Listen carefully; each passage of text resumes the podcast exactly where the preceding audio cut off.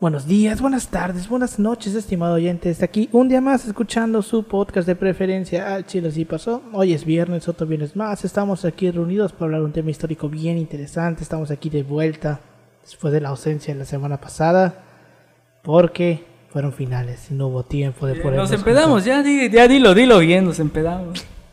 Nos. ah, bueno, él sí se tomó un vino, él sí. Como la señora que es, güey. Nos. Me suena a Pudiente, cabrón. Y eso que estaba en la oferta, la verdad porque estaba en la mana- oferta. Nos. Me suena a mana. No. ¿Cuál, qué, qué, ¿Cuál fue la de.? Yo los invité, pero... ¿Qué día fue? Fue el sábado.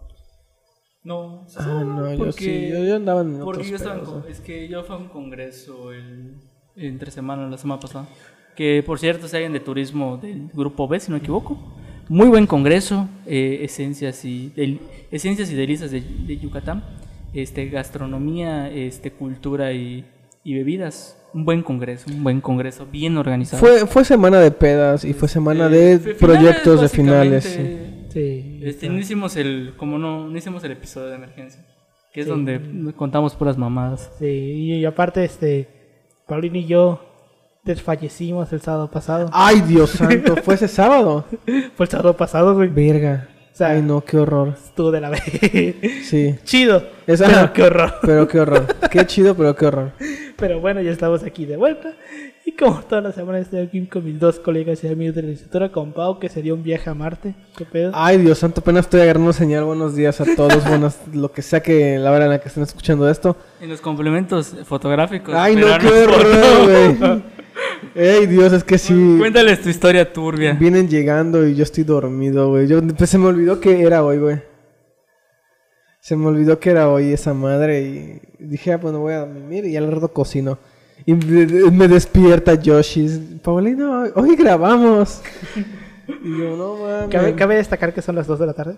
Son de las 2 de la tarde. Yo me, o sea, Este, ajá. Jaiba fue a que, lo, a, lo que, a que lo regañaran. Yo, yo fui a hacer negocios, así que. Ya andamos un poco más tranquilos. Y bueno, como todas las semanas, también me encuentro con mi colega y amigo Yoshitaka López. ¿Cómo estás, Yoshi? Un gusto, ya sabes. Este, pues, tranquilos, yo me siento un poco mejor. Le- y no sé si es el efecto del vino, pero leí que leí que, que cura la depresión. es, es mamada, es mamada, pero ah, me, me siento bien este, en ese sentido de que ya tuve eh, ya tuve como que tiempo para hacer mis propias investigaciones, para hacer negocios y lo más importante para grabar este podcast para usted, para la audiencia, para la gente común, para el coordinador de nuestra carrera que nos escucha cada episodio. Pero este que el viernes bueno, el, el viernes pasado no hubo episodio por cuestiones de logística y muchas otras cosas que pasaron.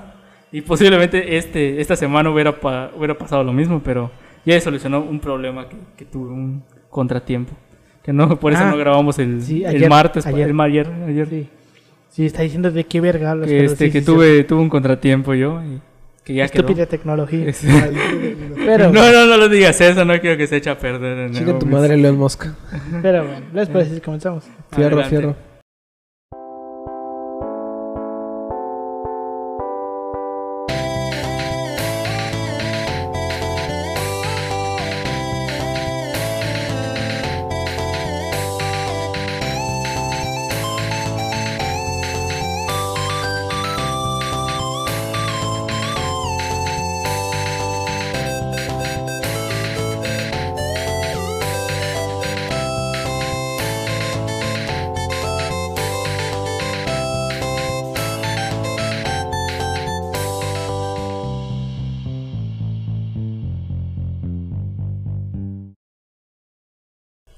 Bienvenidos a Chile Así Pasó, un podcast de historia mexicana y universal donde su servidor, Alberto González, le va a contar a Ángel Paulino Chan y a Yoshitaka López una historia chusca, bizarra, increíble o surreal acerca de algún personaje, proceso o hecho acontecido en la historia. El día de hoy vamos a hablar de, podríamos decir que es un dictador, pero a medias. Pongámoslo a pensar como un tipo Porfirio Díaz Autoritario. Alguien autoritario, Ajá. pero que sí dejó un progreso en su país.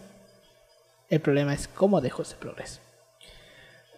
Ah, dime que vamos a hablar de, de alguien del PRI, güey. No, no, no. ¿Es de este país No, o de es de- otro? estamos, nos vamos a transportar a otro continente. A la verga. Nos vamos a ir a las costas del Mediterráneo, porque el país está Vamos a hablar de Mussolini. la madre, mira. El día de hoy vamos a hablar sobre Ma- eh, Muammar Muhammad Abu Millar el Gaddafi. Gaddafi. Gaddafi. Mejor, mejor conocido Wow. como Muammar Gaddafi. Muammar Ah, Gaddafi. Libia. Me agrada Libia. Uy, la historia de ese vato está bien interesante, güey. Está muy Ah, cabrón, güey. Es, es, es el ejemplo perfecto de tu compa revolucionario de, en la universidad que luego de que le dan un puesto de gobierno abandona toda No, su ideología. es tu compa el, el revolucionario que armó su guerrilla con sus compañeros de, de universidad. Pero sí, él, él emerge de hecho de los movimientos populares. ¿Sí? Ahí te lo vamos a ver. Este, buen Fuck. Gaddafi. De hecho, eh, la película del dictador está basada en él, si no me equivoco. Eh, si has visto... Es de cultura general, Jaiba. La de Sasha Baron Cohen. El de. El Sí, de sí, el de- que es la parodia, el la de- de- ¿Cómo se llama? Morat, Morat. Morat. Morat. es la banda. Borat, estúpido. Borat. Borat. No, Morat es la banda. Morat está inspirada en Gaddafi. Este, ¿quién te hizo tanto daño? no es cierto, no, es cierto. Este, no, es que películas sobre dictadores, me acuerdo del último rey de Escocia. No, no, es que esa película del dictador es, es una comedia. Es que si tú dices dictador, yo pienso en la de Charles Chaplin. No, Ay, ay, ay, qué mamador, güey. Váyanse a la verga. que tomó apreciación Sí. del cine. Váyanse a la verga. Ya saben los comentarios. Puede ponerlos. Váyanse a la Para verga. que Jaiba los agregue en su lista de personas que le cagan. Váyanse a la verga. Pero bueno, en fin. Muammar Muhammad Abu Millar el Gaddafi nació el 7 de junio, estamos a seis días de que sea su cumpleaños, de 1942, en Sirte, en la ciudad de Sirte, en la entonces Libia italiana, porque Libia fue Sí. un- una colonia italiana. Eh, fue registrado al nacer como, chequense este bonito nombre, Mulasim al-Wal al-Wal Muammar Muhammad Abu Moyar al-Qaddafi. Verga, güey. Y, y, y luego piensan, vatos aquí que tienen nombres largos. No, carnal. Yo conocí, La tuya por si acaso. yo conocí, güey, a alguien que tenía, o sea, de por sí tenía su pinche nombre largo y todavía tenía un apellido compuesto. Ay, sí, yo igual conocí así gente. Yo me acuerdo, eh, tenía una compañera en la prepa que no creo que esté viendo esto, que se llamaba, ¿cómo te llamabas? Guadalupe del Carmen, Salinas del Agua y del Culebro. ¿Salinas de qué? Salinas del Agua y del Culebro. Y del culebro. Y del Culebro. E- Era uno solo, Salinas del agua y del culebro. Salinas del Agua era uno y del Culebro era el otro. Y del culebro, así, Ajá. este es el apellido. Y del culebro. Y del Culebro es el segundo. A la saben, verga. Sean, sean precisos. y Guadalupe del rápidos Carmen, en- Salinas en del registro Agua y del Culebro. Sean precisos. No, en yo tenía uno que se llamaba Montes de Oca, Hurtado de Mendoza. Montes de Oca. Era su nombre. No, ese era su apellido. Montes de Oca, uno, Hurtado de Mendoza. Este, eh, eh, lo conociste cuando estuviste en la corte. ¿Cómo del se de llamaba? España, ¿no? Eh, se llamaba. No me acuerdo, pero era un vato blanco. Ah, bueno, ya Obviamente sabes, un vato blanco. ya No sabes este, las historias de Paulino cuando servía a Carlos el V en su Isma- corte. eh, Ema- Emanuel, y algo así de. No me acuerdo su nombre exactamente. Pero eh, es un desmadre. que los Sí. Cuando ustedes tienen un apellido compuesto es porque Dios los odia. ¿Es por qué? Dios los odia. Sí, güey. Tienen un apellido compuesto. Eh, Yo eh, pude haber este- tenido un apellido este pod- compuesto. Este güey. podcast no, no pretende usar a la figura de Dios como, como símbolo No, claro de que sí, la chingada, es cierto. No mames, es que tú no estuviste en el episodio blasfemo de Semana Santa, güey. Ah, sí, de hecho, eh, el arzobispo me pidió traerles una... Bueno, ahí lo tengo en mi qué, qué mochila. divertido estuvo un ese pasquín, episodio. hay un pasquín allá afuera de la puerta. Sí, Eh, güey. de hecho, eh, ya son personas no gratas en la iglesia católica. Ah, güey. Estuve hablando con el arzobispo y me, y me expresó su preocupación por... Me expresó su preocupación por sus almas. Yo les dije que la verdad se van al infierno, pero... Pero pues es otra historia, ¿no? En fin. X. Este, pedo. a veces se transcribía solamente como Muammar Muhammad Abi Millar Gaddafi. En la traducción al inglés de su testamento aparecía como Muammar bin Muhammad bin Abdusalam bin Umayyad bin Abu Manyar bin Humaid bin Nabil al-Fushi Gaddafi. Fue cabrón, pensé que iba a decir Bin Laden, una mamada así. no, güey, así, así aparece. Pero bueno, Gaddafi era descendiente de pastores nómadas del desierto de Sirte, en la región de Tripolitania. y de ascendencia árabe bereber. Su familia tenía un historial nacionalista. Su abuelo paterno, Abdul Salman, murió combatiendo a los italianos que invadieron el país en 1911, y su padre Mohamed, porque todos los putos árabes se tienen que llamar Mohamed, más conocido con, eh, con el nombre de guerra de Abu Minyar, y fallecido en 1985 a una edad casi centenaria, sufrió años de cárcel antes de ganarse la vida como obrero industrial en Sirte. Su madre, Aisha bint Niran, era hija de un jeque local perteneciente a la tribu Kadafa y de una mujer judía. Pero bueno, la revolución egipcia de 1952, esta de donde los egipcios se apoderan del canal de Suez y le dan un putazo al Reino Unido, estuvo liderada por el general Muhammad Naguib y el coronel Nasser, produjo el, derrocamiento de la monarquía pro-británica del rey Farouk I e instaló la primera república nacionalista de África. Esto impresionó vivamente al niño Gaddafi, que apenas superaba los 10 años de edad, y se estrenó eh, como propagandista del nacerismo en Libia. En fecha temprana, más o menos 1956, creó, junto con otros adolescentes, como adolescentes que eran, una célula. ¿Adolescentes qué? ¿Adolescentes qué dijiste? Como, como adolescentes que eran. Ah, pensé que adolescentes edgy. No, también.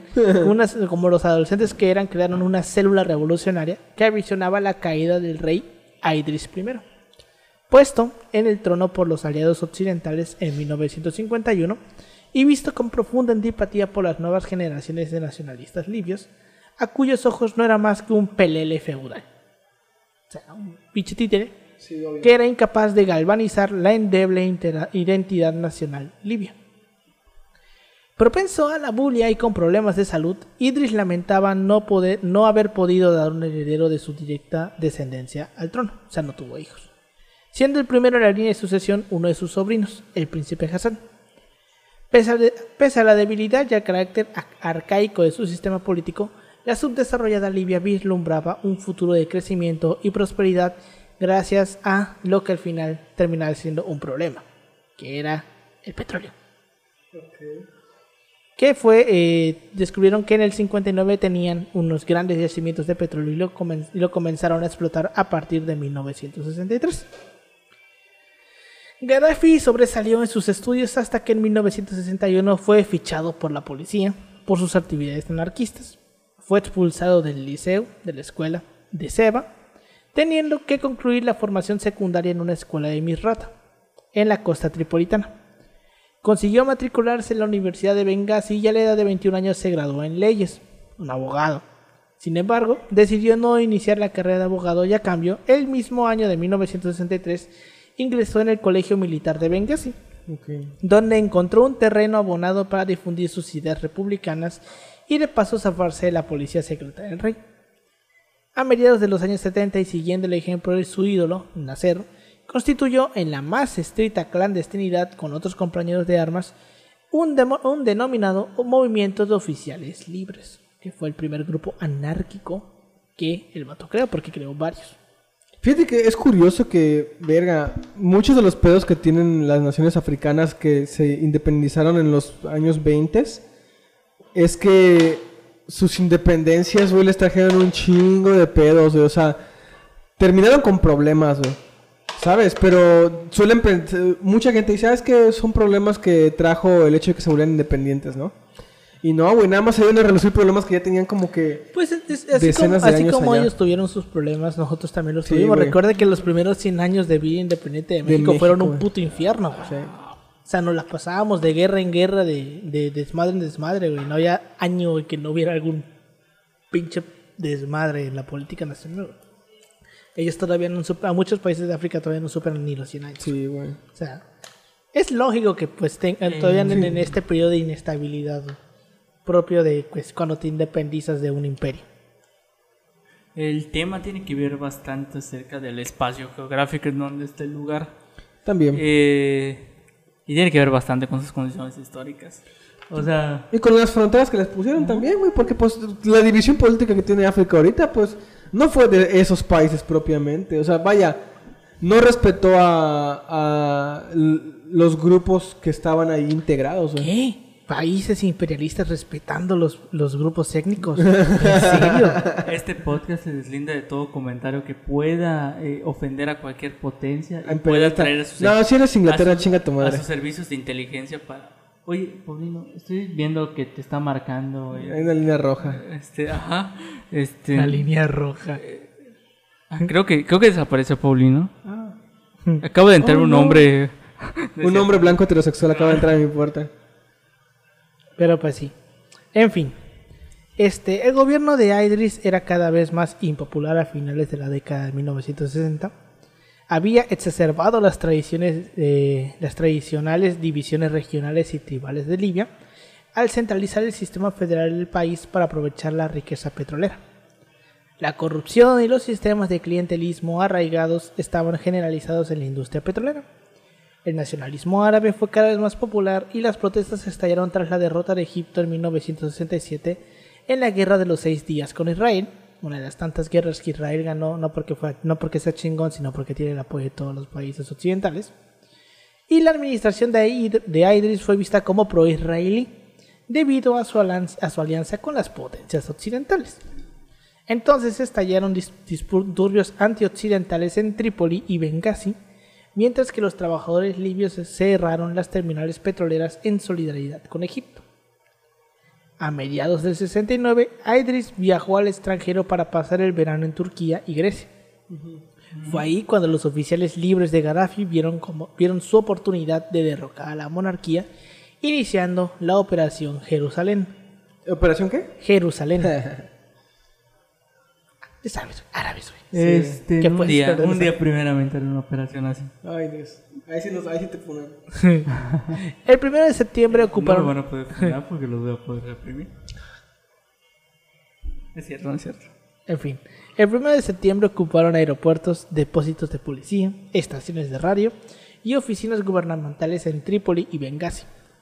Gaddafi tomó el control del cuartel de Berka en Benghazi, mientras que Omar Meheisha ocupó el cuartel de Trípoli y Jalout. Y Jalout, perdón, se apoderó de las baterías antiaéreas de la ciudad. Eh, Weldi Emairi fue enviado a arrestar al príncipe heredero Shadid eh, Hassan al-Rida al-Madid a-Sanusi y obligado Pinches nombres así hermosos, eh, no mames. árabes, güey. Y obligado a renunciar a su derecho al trono. ¿Sabes qué? Ya ves que dicen que, bueno, no, no sé quién está el estereotipo de que son como que codos o algo así. Son los árabes, ¿no? O los que son muy buenos negociando. Eh, ¿Qué cosa? Así, porque, güey, no mames. Con los pinches nombres, a decir, güey, no, no te cobran para poner el nombre. No, ponle todo el puto nombre más largo del mundo, güey. No te, están- no te lo están cobrando. Ya sabes, este, cuestiones culturales que no, no son intencionales de podcast ofender ni, ni, ni, ni- ni desmeritar. Porque ya puedo yo ver, ya puedo ver como ya puedo ver como hombres del gobierno de Arabia Saudita estarán llegando a este, a este lugar. Mira que me lleven y me hagan jeque. No. bueno, ahí, ahí, bueno, ahí sí serías jeque, güey. A huevo. Pero lo bueno. ponen como lo ponen como miembro de la corte, el, el que tiene que contar la, el cuentacuentos. No. El bufón. Pero bueno. Este, evidentemente no encontraron ninguna resistencia seria y ejercerían poca violencia contra los monárquicos. Porque pues, si Pues no, son monarcas, güey. ¿Qué van a hacerte? son blancos. Son blancos. ¿Qué te van a hacer los Oh blancos? no. Out- out- help. Una vez que Gaddafi destituyó al gobierno monárquico, anunció la fundación de la República Árabe de Libia. Dirigiéndose a la población por radio, proclamó el fin del régimen reaccionario y corrupto, cuyo hedor le ha, le ha eh, enfermado y horrorizado a todos los libios. Debido a la naturaleza incruenta del golpe, inicialmente fue etiquetado como la Revolución Blanca, porque pues no hubo fue un golpe de estado que no fue tan violento. Aunque más tarde fue rebautizado como la Revolución de Septiembre, porque pues ocurre en septiembre. Muy originales. Muy, muy como los rusos, ¿no? Sí. Octubre, septiembre. Es el de, ¿cómo se llama? La ¿Qué? Revolución de Octubre. Ah, De sí. la Revolución de Sí, es que lo estaba confundiendo con el Día de la Victoria. Perdón. No, Este, es eso es en mayo. Eh, bueno, eh, creo que Rusia lo celebra en mayo. La revolución, la de octubre la celebran en febrero, creo. No, güey. No, el Día de la Victoria lo celebran creo que en Rusia en mayo. en Ah, mayo. sí. Y, pero en el resto de países es el día 30 porque, la Unión de- Soviética usaba todavía el calendario juliano o algo así. No me acuerdo. Bueno, los otros países todavía lo celebran en abril, en fin. Este, mm, Gaddafi insistió en que el golpe de estado de los oficiales libres representó una revolución que marcó el inicio de un cambio generalizado en la naturaleza socioeconómica y política de Libia. Proclamó que la revolución significaba libertad, palabra importante que va a seguir, socialismo Vámonos. y unidad. Y en los años siguiente- siguientes implementó medidas para lograrlo. Los 12 miembros del, Comité Central de los Oficiales Libres se autoproclamaron Consejo de Mando Revolucionario, una junta militar. Eso es lo que era, güey. sí, güey. Eh, bueno, no hay como. Es- es- es- O sea, una junta militar, pero sin, sin las hijoputadas iniciales. Y ahorita vamos a ver, güey, qué clase de cabrones había en esa Ah, junta es que militar. son unas O sea, joyas. El gobierno de la nueva república, que básicamente era el, no- el nuevo gobierno de la república. El teniente Gaddafi se convirtió en presidente del CMR y por lo tanto en jefe de Estado de facto. Y también se nombró a sí mismo al rango de coronel y se convirtió en comandante en jefe de las Fuerzas Armadas. Aunque teóricamente era un organismo colegiado que operaba mediante la construcción de consejo, Gaddafi dominaba el CMR. Algunos de los otros miembros intentaron restringir perdón, lo que vieron como sus excesos. Gaddafi siguió siendo la cara de- pública del gobierno y las identidades de los otros miembros de la RSS no se revelaron públicamente hasta el 10 de enero del 70. Todos eran hombres de entornos laborales y de clase media, típicamente rurales. rurales. Ninguno tenía título universitario. De esta manera eran distintos a los conservadores ricos y educados que anteriormente gobernaban al país. O sea, ellos sí podían decir que no eran lo mismo. Ok, ok. Porque pues no Porque tenían, obviamente no tenían no. estudios, güey. Eran puros güeyes que habían vivido en el campo y que pues, terminaron en el ejército y derrocaron al gobierno. Pero bueno. Eh, completado el golpe, el CMR siguió adelante con sus intenciones de consoli- consolidar el gobierno revolucionario y modernizar el país. Purgaron a los monárquicos y a los miembros del clan Senussi de Idris del mundo político y las fuerzas armadas de Libia. Gaddafi creía que esta élite se oponía a la voluntad del pueblo li- libio y debía ser eliminada. Se fundaron tribunales populares para juzgar a varios políticos y periodistas monárquicos, muchos de los cuales fueron encarcelados, aunque ninguno fue ejecutado. Pero durante estos tribunales populares, eh, el rey Idris, o el ex, el ex rey Idris, fue condenado a ejecución in absentia. ¿Qué significa esta mamada? Que el vato no estuvo en su juicio. O sea, se dice que te pueden juzgar en absentia. O sea, estando ausente. ¿Estando qué? ausente. O sea, si tú es- tienes algún pedo legal que le requiere un juicio, te, puedes, te pueden juzgar si estés o no estés. Ah, ok. Pero si no estás, serías un alguien juzgado in absentia. Ok. O sea, que no estuviste presente en tu juicio. Pero el que te pueden juzgar, te pueden juzgar. Pero bueno, eh, la política económica inicial del CMR se eh, caracterizó por tener una orientación capitalista de Estado al principio. Se establecieron numerosos planes para ayudar a los empresarios y desarrollar una burguesía libia. Y con el fin de ampliar la superficie cultivable de Libia, en 1969 el gobierno lanzó una revolución verde, sembrando vida, para aumentar la productividad agrícola, de modo que Libia pudiera reducir su dependencia de alimentos importados. Como un sembrando vida, güey, básicamente. La idea era, lo- era lograr que se- sembrando vida, pero sin la, la quema de bosques. Eh, la idea era lograr que Libia fuera autosuficiente en la producción de alimentos. Toda la tierra que había sido expropiada a los colonos italianos o que no estaba en uso fue recuperada y redistribuida. Se establecieron sistemas de riego, de riego a lo largo de la costa norte y alrededor de, de varios oasis interiores. Los costos de producción a menudo superaban el valor del producto y por tanto la producción agrícola seguía siendo deficitaria, seguía siendo deficiente ok.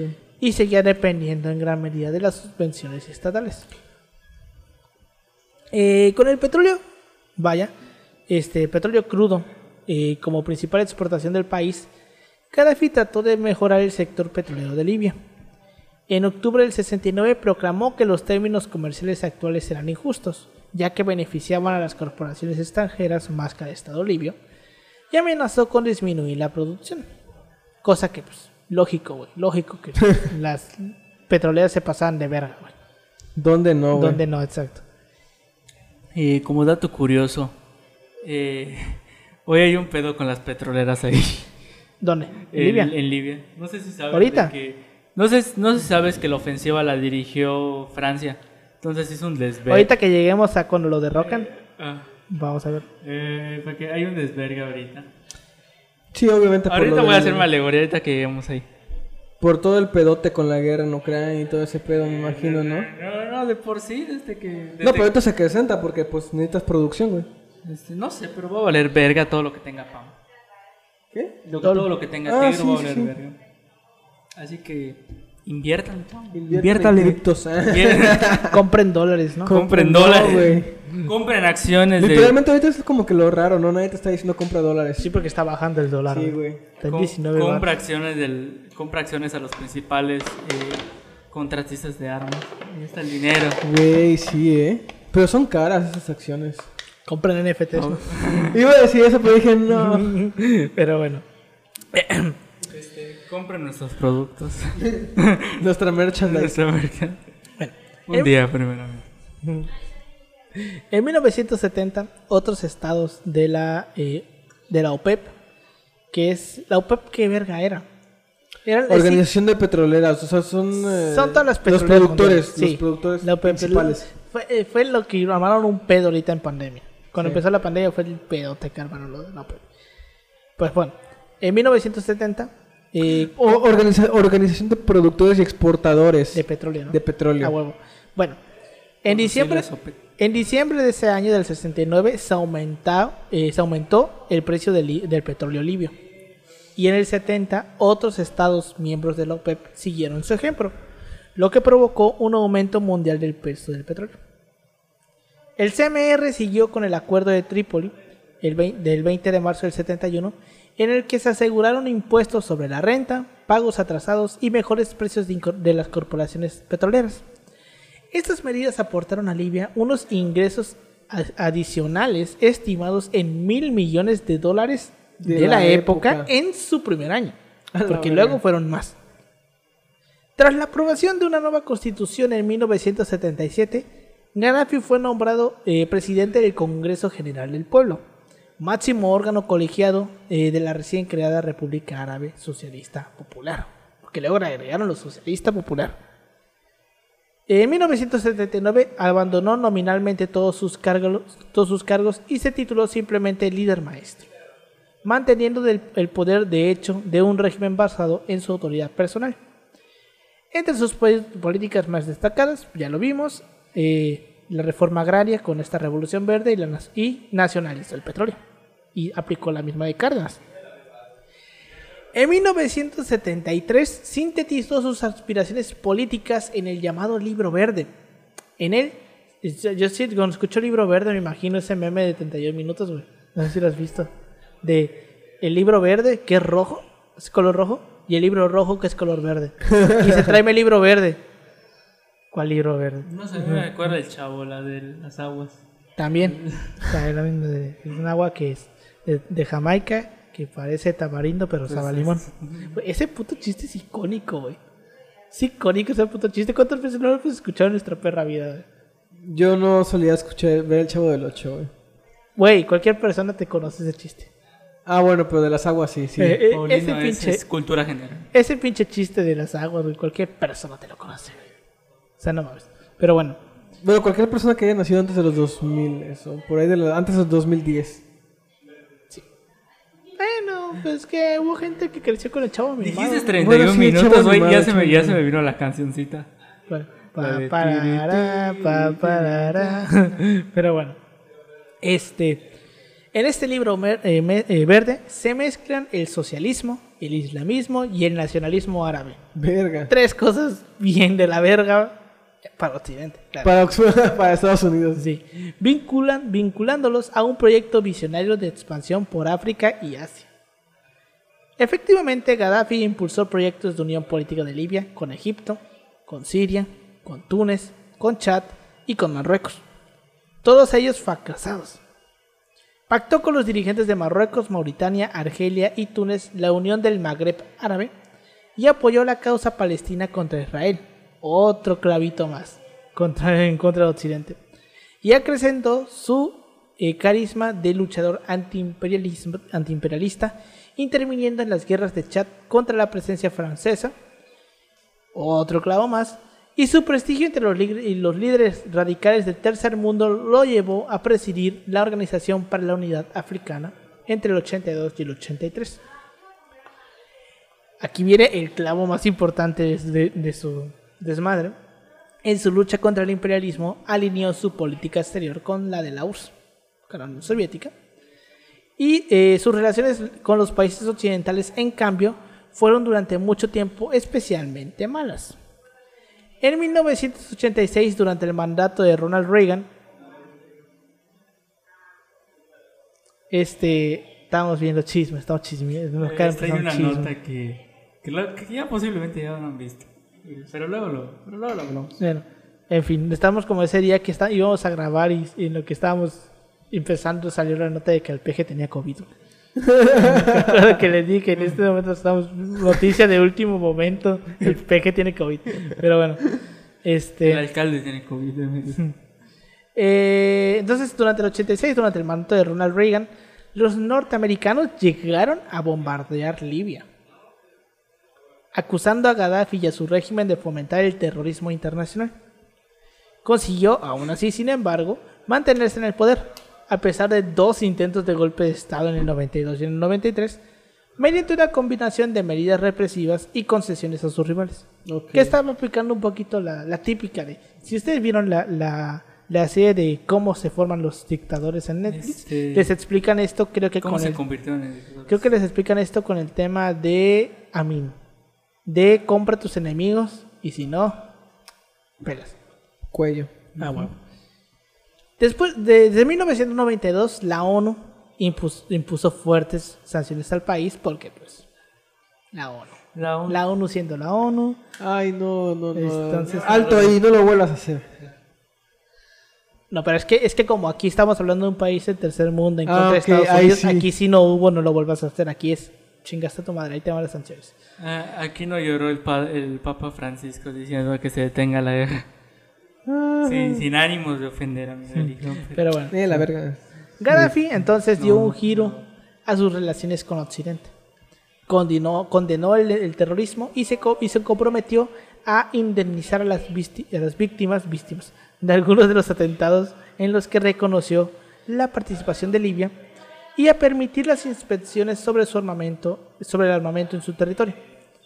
En Libia no tenemos armas nucleares. Bueno, no hay armas nucleares en base Fruto de esta nueva actitud y tras meses de discretas negociaciones, en 2003 se alcanzó un acuerdo con el presidente George Bush, con el hijo, y el primer ministro británico Tony Blair para el desmantelamiento de sus arsenales.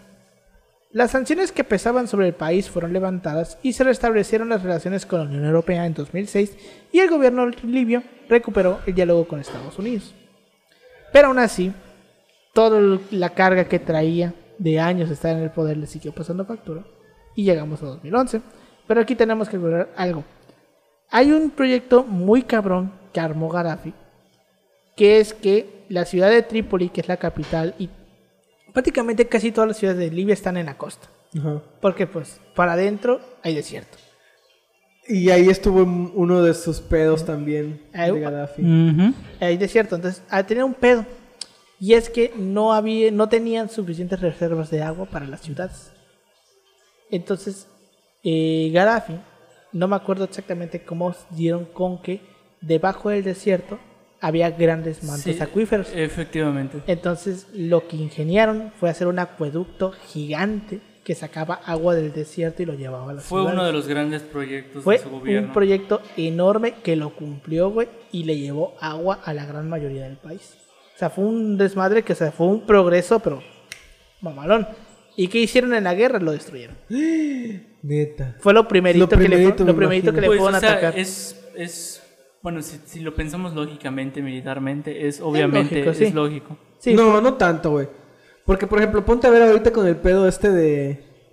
de Rusia, güey. Pero es diferente. Ah, es que son blancos, son- son sí, blancos, blancos. claro. Paulino. Sí, Son blancos, o sea, no, Se supone no que en la guerra, eh, en, en la guerra justa, por así decirlo, No lo deberían atacas lo indispensable, o sea, lo que es indispensable para que tú ganes, o sea, Sí, no. De hecho, eh, instalaciones, instalaciones De de, de armamentos, instalaciones militares, pero de hecho, este, ¿sabes? una de las cosas como tal que este no me acuerdo, creo que es la convención de Ginebra donde, donde se dan la- lo que vendría siendo las reglas de la guerra, Ajá. de las cosas que puedes y no puedes No hacer. sirvieron ni por una chingada, spoiler. A medias, a medias, menos, a medias. más o menos. Bueno, el punto, justamente Si eres de las potencias, te lo puedes pasar No, por ahí- o sea, que, que- quedó, quedó claro que genocidios no están chidos. O sea, eso fue como que lo Pero la. Comisión de Ginebra fue después de la Primera Guerra Mundial. Sí, o sea, sí. todavía no fue. Y justamente se dio a raíz de que creo que Alemania, o no sé si fue Alemania o fue. Sí, fue Alemania el gas. eh, si te refieres al gas. No, no, no, a las escopetas. Ah, no lo sé. No me acuerdo qué país, creo que no me acuerdo si fue Alemania el que se quejó con, eh, de los británicos o los británicos de Alemania. Uno de estos países se quejaron de que las escopetas eran un arma muy pinche destructiva, que no te mataba de un golpe, pero te dejaba agonizando. O sea, te causaba demasiado sufrimiento. Posiblemente. Que ellos decían, o sea, entendemos que sí es un arma potente, pero haces sufrir a la gente. Si vas a matar, si vas a a sí, la ¿no? guerra, vente con algo que mate de un disparo para que, pues, en cierto modo sí se murió, pero por lo menos no lo sufrió, no lo agonizó. En cambio, la escopeta te dejaba agonizando 5 o 6 días, güey. Ok. Que estaba culero. Sí, porque creo que el escopeta lo que, lo que hace es que el perdigón se expande, ¿no? Sí, el pendejo se expande. Se expande y... Y si no te pega bien, esa madre no te mata. Sí, pero te deja con las esquirlas. Te deja con las esquilas. Estamos hablando de las de periodo de guerras. No hay medicamentos. Cualquier cosa te podía matar. Si tú te cortabas con un pedazo de, de hierro, te daba tétanos. Entonces, evidentemente, estas esquirlas de, de los perdigones de la escopeta te provocaban infecciones que eran los que te estaban matando. Pero no te mataban en un día, te podían pasar semanas, meses y tú seguías agonizando. Morías bien lentamente y de una manera bien culera, que era lo que se quejaban. Y también se quejaron del gas pimienta, pero principalmente fue por lo de las escopetas. Ah, y a partir de ahí pimienta. se dijo que pues, tienes que llevar armamento que no cause demasiado daño. O sea, que armamento que si bien sí te mate, tampoco te vuele la cabeza. O sea, es como de que es así, cabrón, mátalo, pero no le vueles la cabeza. O sea, armamento muy pesado, así muy cabrón, ¿no? Y menciona justamente lo que de que cuando hay bombardeos, puedes bombardear puntos estratégicos, que aeropuertos o aeródromos, instalaciones militares, cualquier cosa, pero no puedes bombardear ciudades nada más por bombardearlas. Tiene que ser específico. Por eso es que se dice que las bombas atómicas fueron crímenes de guerra, porque esas sí las lanzaban nada más por lanzarlas. Ok. Y ya lo vimos en el proyecto Manhattan. Tal vez en el caso, creo que era de Hiroshima, tenía un cierto sentido. Porque era la ciudad más no, industrializada, Creo que ¿no? Nagasaki era la que tenía eh, instalaciones militares. Eh, Pero Hiroshima era nada más, producía motores. Que sí, va, pero ¿qué tanto podían influir esos motores? O sea, era un poquito contradictorio. Que Sí, está no fuera justificación. sentido, ¿no? No tenía tanto sentido, exacto. Que por eso es que dicen. Que pues ya lo vimos en el capítulo del proyecto Manhattan, lo pudieron escuchar. De que pues al Chile Nagasaki tuvo muy mala suerte. Sí. Nagasaki tuvo muy mala suerte porque no le iba a caer a, a Nagasaki la bomba, le iba a caer a otra ciudad. Y si nos acordamos también de ese, de ese, de ese capítulo del proyecto Manhattan, recordemos que la bomba la iban. Una, la, la que fue segura fue la de Hiroshima. Esa fue Hiroshima, chingó su madre. Eh, pero la de Nagasaki estaba en veremos, donde la tiraban. Y creo que le iban a tirar en. ¿Dónde fue que les dije? Primero pensaban en tirarla en Tokio En Tokio. encima del Palacio del Emperador. Pero dijeron, En Tokio "No, y man". en, Kio- o en Kioto, ¿no? Algo así. Creo que era Kioto, exacto. Que Kioto era una ciudad con puras eh, estructuras de madera y era una ciudad principalmente religiosa. Si lo hubieran tirado ahí, eso sí era un crimen de guerra. Porque eso nada más lo iban a hacer por chingar, por destruir la moral de los de los franceses, de los eh, japoneses, que fue que vimos esta historia del vato secretario de guerra que ya había visitado esa ciudad, dijo, oigan, no se pasen de ver, que esto y que lo otro, y terminaron haciéndole caso al final, que MacArthur, el pinche loco este MacArthur, güey, no quería, güey, que ese güey sí la quería tirar ahí para destruir las, la moral japonesa. Y este vato al final, de alguna u otra manera, logra- logró convencer a Truman de tirarle al otro Ya lado. lo saben, ganar la guerra no es lo más importante. Ya Mantener el control de la región es lo más importante. Pero bueno, en fin. Así que si un día comandan un ejército o se convierten en algún dictador, piensen en ello antes de dormir. Y No, sé, a lo mejor o hay sea, el, el punto es que no se, no se dispara. No bombardeas cosas por no, disparar. no haces mamadas por hacerlo. Sí, güey, Las exacto. que- todo tiene una planeación. planifica, o sea, es como tus tareas diarias para que no se te junten. Hay que planificar diariamente. Porque, por ejemplo, Rusia hasta ahorita eh, ha lanzado bombardeos, lanzó bombardeos contra, contra Kiev, ¿no? Se es- nos está limitando. ¿no? Ajá, pues no era, no era intensificado, no era así de que sabes que vete a la verga con toda tu ciudad. Son zonas, güey. Son ciertas zonas. Digo, y dentro de todas las mamadas que ha hecho, porque obviamente. Este, Sí, la OTAN tiene toda la culpa, lo diré siempre. Sí, también, obviamente. Güey, cuando, cuando fue la guerra en Yugoslavia, creo, ¿no? O sea, la guerra de Yugoslavia, Ajá, o sea, OTAN. destruyeron. Destruyeron un chingo de ciudades, güey, nada más haciendo pendejo. Ya lo saben, ¿no? Hay blancos y negros, hay grises. Exacto. Y como siempre lo he dicho, seamos críticos. Ahora que también Gaddafi tuvo sus excesos, un Sí, tuvo de excesos, excesos, o sea, la neta. Es como tampoco te digo, es un caso un poco parecido al de Porfirio Díaz, pero es que el de Porfirio Díaz es un Pero- caso muy pero mitificado Ajá. porque porque, a ver, pues, porque aquí por vamos- la época también, güey, o sea, no, pero- época- porque no vamos a agarrar aquí a vergazos. A ver, A ver, hijo el caso de Porfirio madre. Díaz es de que sí. Eh, eh, ¿qué- ¿Cuál es el pinche argumento? Hubo progreso, llegó la modernización, llegó la electricidad, llegó el telégrafo, llegaron los ferrocarriles, hubo progreso, creció la economía, el peso valía lo mismo que el dólar. Sí, mamón, sí. El punto es que esto ya lo hemos dicho muchas veces en este podcast. Progreso para, ¿Para quiénes, Crecimi- riqueza para Que cuánto. obviamente también hubo eh, eh, eh, cierto nivel de mejoramiento de vida en zonas de población popular, pero Como no fue la, no fue todo El el, país, en o sea. todo el país, o sea, fueron ciertas zonas muy específicas. Ajá, Exacto, hubiera crecimiento, un crecimiento industrial en Y, ciertas zonas. y se agrandaron las desigualdades, porque esta gente Exacto. que sí, de clase popular, que empezó a tener un poquito más de varo, pues obviamente se empezó a mudar a zonas pues más concentradas de una ciudad, y eso, pues a la gente de varo no le, pues no le gusta, ¿no? ¿Sabes? Sea, de hecho, eso es, eso es algo que no me acuerdo dónde lo veíamos. Que decía que al principio la gente de Barro vivía en el centro. exacto. Pero luego cuando la gente de X se empezó a mudar al centro, la gente de Barro se salió del centro y se fue a las periferias. Sí, güey. Pero bueno, en fin. Este, el punto también aquí es, va. El punto el Porfirio es que si hubo ese, ese progreso, pues progreso para quiénes, crecimiento para cuántos, y sobre todo el pedo es en qué estuvo cimentado ese crecimiento, en la desigualdad, en la cuasi esclavitud. Güey, de los es que, ajá, huevo, a huevo. Ahí está el pedo. Aquí en el caso de Gaddafi vemos que hay un progreso con el caso este del, del acueducto este, porque eso fue un progreso que ayudó a todos. Hizo eso, lo de la nacionalización, el- la revolución verde, que fueron proyectos que sí iban dirigidos a, a la población en general. El punto es cómo chingado sustentó esos proyectos. ¿En base a qué? A reprimir gente. Sí, A reprimir a los enemigos. Entonces, son casos similares, solamente que el caso de Porfirio Díaz no tiene este añadido de que, pues, el, va- de que sí hubo una, una mejora general. O sea, porque también son condiciones diferentes. Libia es un país más chico. Ya empezó a menos- llover. Está lloviendo, puta madre. Este, Desde aquí una, desde aquí una, desde aquí una, una tarde lluviosa en Mérida está lloviendo. Bendito Mira, sea el Señor. Bueno, ni prefiero- tan bendito sea el Señor porque te vamos a tener Bueno, que salir. no, no, Pero- Menos para Jaiba que se le mete el agua. Sí, no cerré mi ventana. Gracias al Entonces, poniente este, por su sistema de drenaje, que no será el más eficiente, pero mínimo me deja No. salir de mi casa. En mi caso no se mete, o sea, no se mete el agua porque se inunde. Pero se se mete el agua porque calle. tengo putas goteras, güey. No, la calle no se inunda. Ah, ¿Tienes goteras. sí, güey. Ya fuiste, cabrón, ya fuiste. Ya lo sé, A mí no me chinga tanto porque el que le cae primero es el de arriba. mamón. Pero bueno, en fin. Este, tras el inicio de la primavera árabe en 2011, Gaddafi se pronunció eh, eh, a favor del presidente tunecino, tunecino Ben Ali.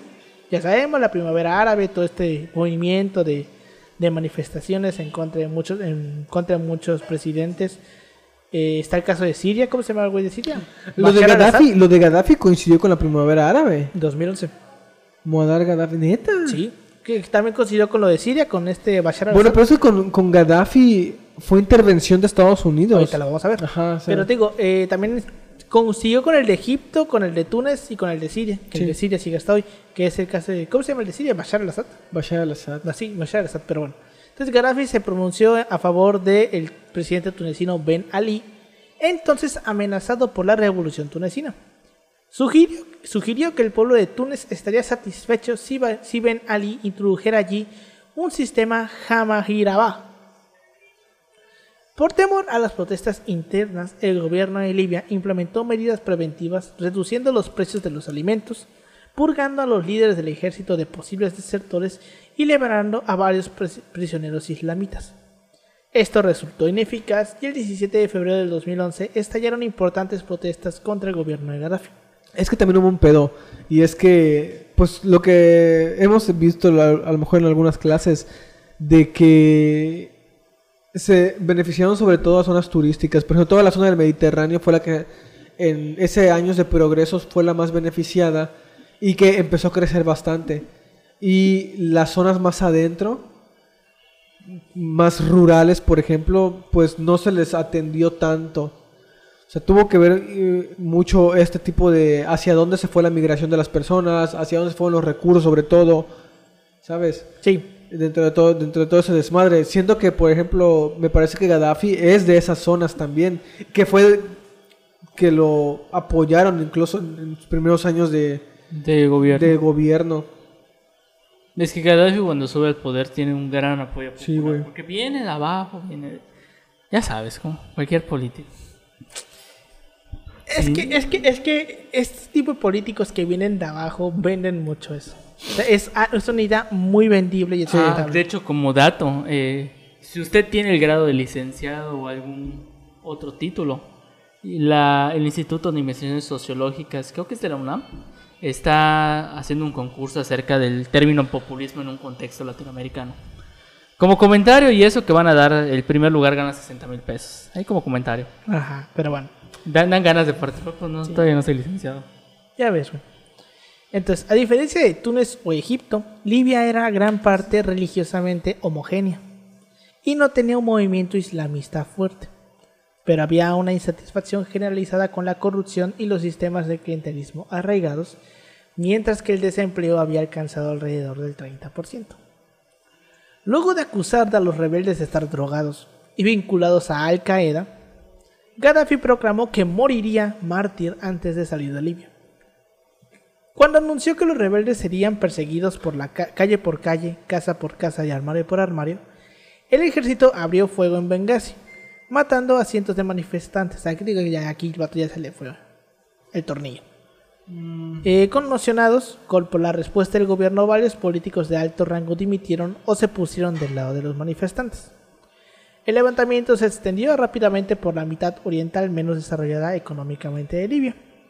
A finales de febrero, las ciudades del este como Benghazi, Misrata, Albaida y Tobruk estaban controladas por los rebeldes y el Consejo Nacional de Transición con sede en Benghazi se formó para representarlas. Era como un consejo, una representación de los rebeldes, vaya. Eso era, los rebeldes organizados. Punto.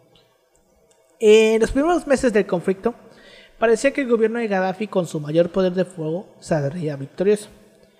Ambos bandos desobede- desobedecieron las leyes de guerra y cometieron abusos contra los derechos humanos, incluidos arrestos arbitrarios, torturas, ejecuciones extrajudiciales y ataques de venganza.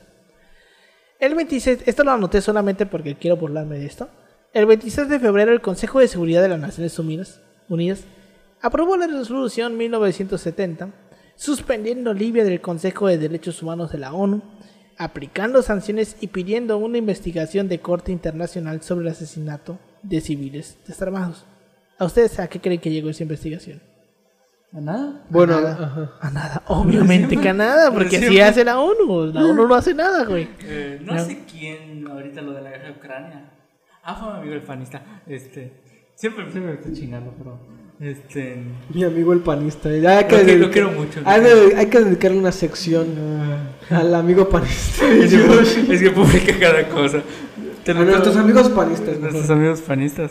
eh, publicó lo de que la ONU, eh, ves que suspendió a Rusia del Consejo de Derechos. Humanos. De- ajá.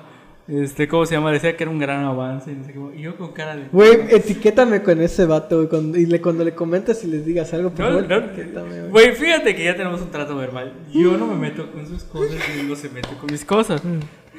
Paz mental es alguien civilizado. Ya cuando se cuando se Es que Yo no me quiero imaginar ese cabrón pedo. Ay, Dios santo, no. dan, me dan ganas de pedarme con él. Pero bueno, en fin. Este, el 30 de abr- de abril, un ataque aéreo de la OTAN mató al sexto hijo de Gaddafi y a tres de sus nietos en Trípoli. Esta intervención militar occidental fue criticada por varios gobiernos de izquierda, incluidos los que habían criticado la respuesta de Gaddafi a las protestas, porque la consideraban un intento imperialista de asegurar el control de los recursos de Libia. Cuando la CPI ordenó órdenes de arresto, la Comisión, la Corte Penal Internacional ordenó órdenes de arresto contra Gaddafi, su hijo Saif al-Islam y su cuñado Abdullah Senussi, jefe de seguridad del Estado, por cargos relacionados con crímenes de lesa humanidad. Este, ese mes Amnistía Internacional publicó su informe y encontró que, si bien las fuerzas de Gaddafi eran responsables de numerosos crímenes de guerra, Muchas otras denuncias de abusos masivos de derechos humanos carecían de, de pruebas creíbles y probablemente eran invenciones de las fuerzas rebeldes promovidas por los medios de comunicación occidentales. Ok, Aquí estamos viendo que Occidente se metió de lleno. ok, ok. Ayudada por la cobertura aérea de la OTAN, la milicia rebelde avanzó hacia el oeste, derrotando a los, a los ejércitos leales y asegurando el control del centro del país. Es probable que sin los ataques aéreos de la OTAN apoyando a los rebeldes, no hubieran podido avanzar hacia el oeste y las fuerzas de Gaddafi hubieran finalmente retomado el control del este ¿Por de qué Libia. se metió la OTAN? Porque es Porque Libia, OTAN, petróleo. puede hacer lo que No, no, no, pero es que no se puede meter nada más así como así, güey. O sea, eh, legalmente. Legalmente, por ejemplo. No se puede meter nada más así como así, güey. Por ejemplo, el pedo ahorita con, con Rusia, porque pues obviamente Rusia, es que no se... Pendejos, ¿no son? Sí, pero pendejos no son. Ah, por cierto, mandar a chingar a su madre al. ¿Cómo se llama este festival? Al de Cannes. Güey, yo nada más veo a ese cabrón de Zelinsky por ahí en mil lugares. Como que, güey, ¿qué ver que estás haciendo? ¿Estás haciendo una gira de medios o qué? eh, no, no, el comentario es a mandar a chingar su madre, güey. No deben promover. es que es la figura pública, güey, de los, de los occidentes progres. Ay, como, no, no, perdónme por decir progres, güey, pero es que progres occidentales. Progres europeos, y me, cuando digo progres me refiero a progres europeos y a progres gringos. A esos progres, güey. De esos yo no progres. los consideraría tan progres. Ay, es como les decimos, güey. ¿Liberales? Mm, ¿Liberales? Es pendejos. que- ¿Eh? Esos pendejos, güey. Esos Esos pendejos. pendejos. blancos, güey. Hippies, esos eh, pendejos no más hippies hippies, blancos. Gran palabra, hippies, a los hippies. No más el comentario en el sentido de que no está bien promover. Promover ese tipo de figuras. Oh, Pero bueno, este, solo unas pocas ciudades del oeste de Libia, como Bani, Walid, Seba y Sirte, siguieron siendo bastiones gadafistas. Eh, retirándose a Sirte después de la caída de Trípoli, Gaddafi anunció su voluntad de negociar un traspaso a un gobierno de transición, que rechazó el CNT, porque esos güeyes lo querían matar, güey. Esos güeyes dijeron, chingas a tomar tu transición, tú muerto o muerto te sales de aquí. Que ahí vemos qué cabrones eran. Que Sí. los vatos dijeron, te vas a matar, güey. No, o sea, no va a haber manera de hacer cambios si no estás muerto. Así de huevos. El 20 de octubre, Gaddafi se escapó del distrito 2 de Sirte en un convoy junto eh, con- en un convoy conjunto civil-militar, con la esperanza de, re- de refugiarse en el valle de Jarref. Alrededor de las 8 y media de la mañana, los bombarderos de la OTAN atacaron, eh, atacaron, destruyendo al menos 14 vehículos y matando al, al menos 53 personas. El convoy se dispersó y Gaddafi y los más cercanos eh, huyeron a una villa cercana, que fue bombardeada por la milicia rebelde de Misrat. Ok. Al huir a un sitio de construcción, Gaddafi y su cohorte interior se escondieron dentro de las tuberías de drenaje, mientras sus guardaespaldas lucharon contra los rebeldes. En el combate, Gaddafi sufrió heridas en la cabeza por la explosión de una granada, mientras que el ministro de Defensa, Abu Bakr Yunis, murió. Lo mataron. Entonces, aquí es lo que yo creo que todos llegamos a ver, esa noticia cuando lo agarran, de cuando lo sacan de la tubería, güey, que lo agarran entre un chingo de gente, y pues lo toman prisionero, causándole heridas graves mientras intentaban aprenderlo. Los hechos fueron filmados con un teléfono móvil y ahí, si ustedes buscan en YouTube, van a encontrar el video. Un video parece mostrar a Gaddafi siendo golpeado o apuñalado en el ano con algún tipo de palo o cuchillo, o posiblemente con una bayoneta. Su cuerpo semidesnudo fue luego colocado en una ambulancia y llevada a Misrata. Ah, esa parte no la vi, güey. Lo apuñalan en el video. Sí. Cuando lo están sacando. Sí. Eh, eh, da muy culero el video, güey.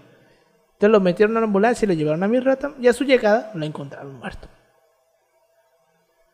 Las cosas oficiales del CNT, chécate esta mamada, afirmaron que Gaddafi quedó atrapado en un fuego cruzado y murió a causa de las heridas de bala. Esto dijeron la- los de la CNT, güey, el Consejo Nacional de Transición. O sea, no dijeron, no lo matamos a cuchillazos y lo despellejamos vivo. No, se murió de una balazo. Sí, chingo su madre. En la tarde de la muerte de Gaddafi, el primer ministro del CNT, Mahmoud Hibrid, eh, Mahmoud Hibrid, reveló públicamente la noticia.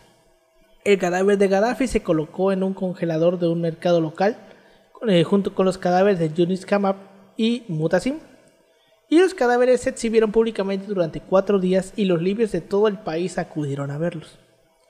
Y ahorita, en 2022, hace poquito, Aisha Al-Fituri, un guardaespaldas de Gaddafi, aseguró que él no había sido asesinado, sino que fue una persona idéntica, doble. idéntica, que se, eh, idéntica e identificada como Hamid Abud Manhar, que pues se parecía a él. Asimismo, Al-Faturi afirmó que Gaddafi, que Gaddafi todavía se encuentra liderando la resistencia, porque todavía la guerra en Libia todavía no ha terminado. Eh, sí. Sigue peleando todavía los CNT contra los gadafistas. Este, y de hecho. fue Lo que te, lo que, a ver, eso te, te, te, te- te hace preguntarte qué tanto apoyo tiene todavía Muammar Gaddafi. O sea, Es que hay mucha gente que todavía lo defiende. Porque te digo, o sea, sí se vivió un progreso para la población en general. El problema fue en base a que estuvo sustentado ese ¿y progreso. en dónde y a dónde se fue? ¿Y a dónde se fue? Exacto. ¿Y quiénes apoyan a, a los rebeldes, no? O sea, bueno, entre rebeldes porque pues ya son ahorita gobierno, ¿no? Entre comillas, Entre comillas. porque. O sea, las zonas están controladas por facciones. Inclusive los petroleros están, ¿cómo se llama? O sea, literalmente no negocian con el gobierno, negocian No con los negociamos con terroristas. Negocian con los rebeldes. Con los gadafistas. El bando que esté controlando la refinería. ok. O sea, es como que está muy cabrón el asunto. Porque como la coalición no la lidera Estados Bueno, es como que Estados Unidos. Sigue metido ahí, ¿no? Eh, es Francia, la verdad, el que... Ay, el que Es que Francia pues está ahí, güey, es cruzando el Mediterráneo. eh, y cómo se llama, y literalmente como ellos no tenían... O sea, solo llegaron, se putearon y dejaron su desmadre ahí. Como Estados Unidos, pero sin tanto presupuesto. Este, y mientras el país está en un desvergue porque todavía no... Todavía sigue las secuelas, es la de la guerra prácticamente. En ese sentido, ¿cómo se llama? Es como el sistema patrón-cliente. De un solo patrón, ahorita hay varios patrones y varios clientes horizontalmente. Como analogía política. De que eh, a veces, a veces eh, el remedio te puede salir más caro. La medicina sale más cara que la Eh, enfermedad. Está, está muy cabrón el asunto. Ya ves, pero bueno. ¿Opiniones que tengas de este tema, Pau? Ay, güey. Que, o sea, nada quita que esta persona era una persona autoritaria, que sí, Sí. cometió crímenes de guerra, que sí tenía, cometió crímenes contra... Era culerito. que era un hijo de puta madre. Pero, verga, o sea, ahorita estaba pensando, fíjate, ¿qué es lo que pasa cuando viene Occidente a decir, sabes que somos los buenos y vamos a hacer algo bueno, güey? Terminan creando situaciones culeras, o sea, que terminan siendo más perjudiciales que la situación previa en la que antes de que se metieran, ¿no? Y, verga, o sea, con Libia todavía sigue el desmadre. Sí, güey. Y tiene apoyo todavía el grupo este gadafista. O sea, ya te, te habla de que hay una parte importante a lo mejor de la población que sí todavía tiene cierto sentimiento de que quiere pues ese mismo sistema, ¿no? Porque, a ver, si con Gaddafi puedes decir que había un sistema neoliberal o un sistema, o sea, un sistema, Híbrido. ajá, economía como mixta. que- Ah, exactamente, huevo, güey, me ganaste, me economía ganaste una economía mixta. En, en, en ese país, pues, ¿qué pasa después de que se va Gaddafi? De que matan a Gaddafi. De que, ajá, ¿qué pasa cuando, cuando cae ese, como que ese régimen? Porque ya de por sí venían teniendo mucha fuerza las ciudades portuarias, o las ciudades que estaban en el Mediterráneo. Entonces imagínate que se acrecenta, porque no dudo, o quién sabe, güey, es que, es que yo ya había leído yo un paper sobre, esto, sobre este cabrón y quienes encabezaban la rebelión, no recuerdo exactamente qué, qué, qué zonas lo, lo encabezaban, me parece, no sé si era la zona rural.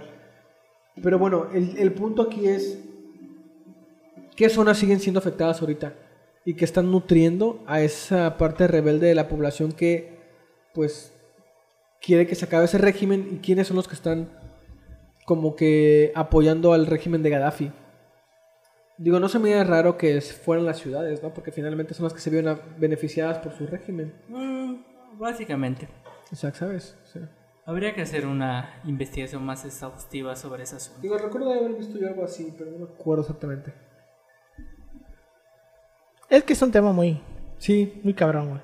Tema muy... el punto es que ya no estén eh, idealizando a la OTAN y a Estados Unidos cada vez que hay un conflicto en alguna parte del mundo. Últimamente no. Y yo creo que un día vamos a hablar de la guerra de Yugoslavia, güey. La A guerra de la los. Balcanes, güey. Que, güey, El que- papel de la OTAN en que la coincide con. Clinton, ¿no? Con el, con el Sí, escándalo porque de la- Clinton. Sí, porque la guerra de los Balcanes, la guerra de Yugoslavia es como el 92, 94, 95, prox. Y la guerra de los Balcanes, güey, que es toda la parte de los Balcanes. ¿Cuál era la parte de los Balcanes? La de Bosnia, pues esa parte, güey. Este, ¿dónde está? Este. ¿Por dónde está Constantinopla? ¿Dónde está Turquía? Sí, ¿verdad? Los Balcanes. Bueno, esta parte, la, la guerra de los Balcanes y la guerra de Yugoslavia son temas bien cabrones. Pero bueno, comentarios que tengas tú, Yoshi. Decir de que es un tema, si bien que tiene sus matices, también no hay que, o sea, hay que ver a Gaddafi como un hombre, hay que ver que tuvo excesos muy cabrones. Digo, por algo le hicieron su película llamada El Dictador. El Dictador como comedia, no la de Chaplin. Esa es otra. esa es otra. Eh, hay que ver muchas perspectivas en torno a la persona de Gaddafi, cuáles son sus orígenes políticos, su clase social y bueno, eh, habría que valorar bastante su papel eh, de progreso y de cómo de alguna otra manera se mantiene en el poder, las relaciones que va construyendo, de alguna otra manera los proyectos que tienen que son interesantes por ver. Es cierto que si bien tuvo excesos y abusos como todo régimen, como todo régimen en, en algún otro sentido, eh, de algún otro sentido, hay que valorar de que este eh, eh, noticia interesante acerca de, de la decoración. Este, De la decoración. eh, decir cómo se llama de que creo que es un tema que da para ver en diferentes perspectivas y hay que ver mucho mucha crítica en ese, en ese sentido de que hay muchos actores políticos que, que buscan el poder de alguna otra manera y no, no necesariamente para cosas buenas y eh, decir que China es madre lota como, Que como comentario su final. madre occidente. Occidente bueno no puedo decirlo por eso soy occidente así que Pero nosotros somos del occidente, pobre. Ah, aparte este no sé yo- O sea, nosotros somos del occidente que sus camiones tienen goteras. Mm, Ven aparte. O sea, ojo. Pero bueno, creo que llegamos al final de este episodio. Muchas gracias por habernos escuchado. Nos pueden seguir como arroba así pasó podcast en Facebook, Instagram y en Twitter. A mí me pueden encontrar como arroba emanuel56 en, Instra- en Instagram y en Twitter. A ti, Pau. Ahí me pueden encontrar como Ángel en Facebook y como Pau-3S en Instagram y Twitter. A ti, Yoshi. Me pueden encontrar en Instagram como yoshi.2807. Pues bueno, ya se la saben. Muchas gracias por habernos escuchado. Y nos vemos la siguiente semana. Hasta luego. Hasta la próxima. Hasta la próxima.